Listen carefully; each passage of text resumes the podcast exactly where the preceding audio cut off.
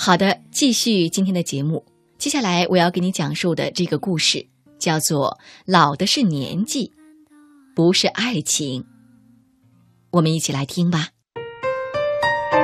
您正在收听的是《品味书香》丽娜品读时间，聆听美好，享受心灵的宁静。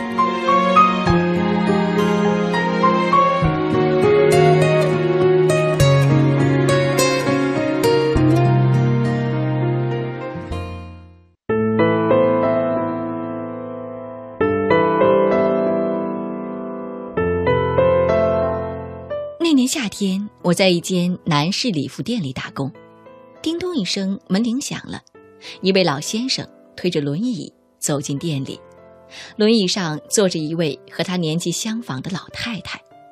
老先生戴着一顶渔夫帽，帽子上还别了一根羽毛，有点老顽童调皮的味道。老太太则梳着整齐的银发。我迎上去问道：“啊，两位选礼服吗？”老先生捧着自己圆圆的啤酒肚说：“小姑娘，你看什么样的礼服能装得下我这半个世纪的啤酒肚啊？”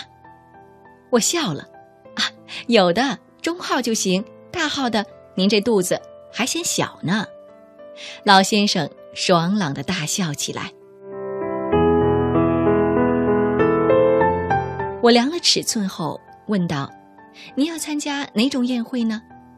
老先生把轮椅推到了试衣镜旁，找了一个最好的角度，让老太太看他试衣服。然后他转身说：“是葬礼，我太太的葬礼。”我立即收了笑容：“哦，对不起，对您失去太太，我感到非常遗憾和难过。”他摆了摆手。一旁的老太太插嘴说：“还没死呢，我就是他的太太。”我有些尴尬，给两位老人各倒了一杯咖啡。老太太感激地接过咖啡，穿过杯子里袅袅升腾的热气，嘴边有些怜惜的笑意。她说：“这么多年，她就没自己买过衣服，她甚至不知道。”参加葬礼，该穿哪一种礼服？老先生笑着说：“哈，我有最好的太太，这些从不用我操心。”我转身去取一套中号的西服，听见老太太对老先生说：“医生说我最多只有几个月的时光了，这些都要准备好。”老先生接过话头说。我看那个医生有点蠢，医生说的也不是都准。老太太笑了起来。不管怎样，买好了我才放心。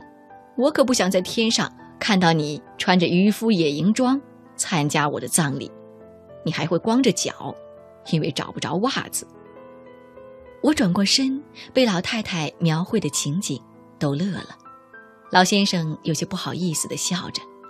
老太太对我说：“就要黑色的西服，配白色衬衣，再加上黑色的领带。”我心里赞同的想：“是的，这是标准的葬礼服。”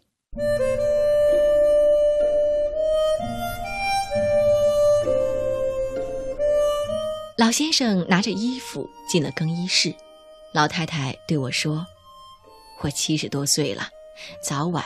要去天上，我想把能做的都给他安排好，怕到时候他一个人不习惯。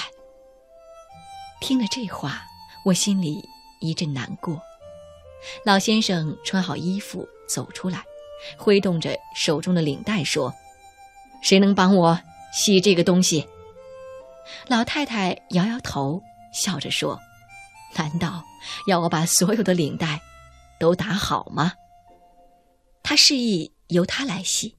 老先生弯下腰，俯身在轮椅上。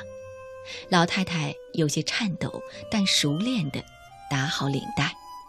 我走到一边，好让他们不受干扰，多一些私人空间。穿衣镜前的老先生庄严肃穆，他握着老太太的手，征求着她的意见。老太太说：“挺好的，我喜欢。这西服倒让我想起了我们结婚的礼服来。我们结婚时你系的是银色的领带，也是我选的。”老先生挺直了腰板，看了看镜子里的自己，又看了看镜子边的妻子，俯身扶着老太太的手，动情地说：“我希望这套礼服永远派不上用场。”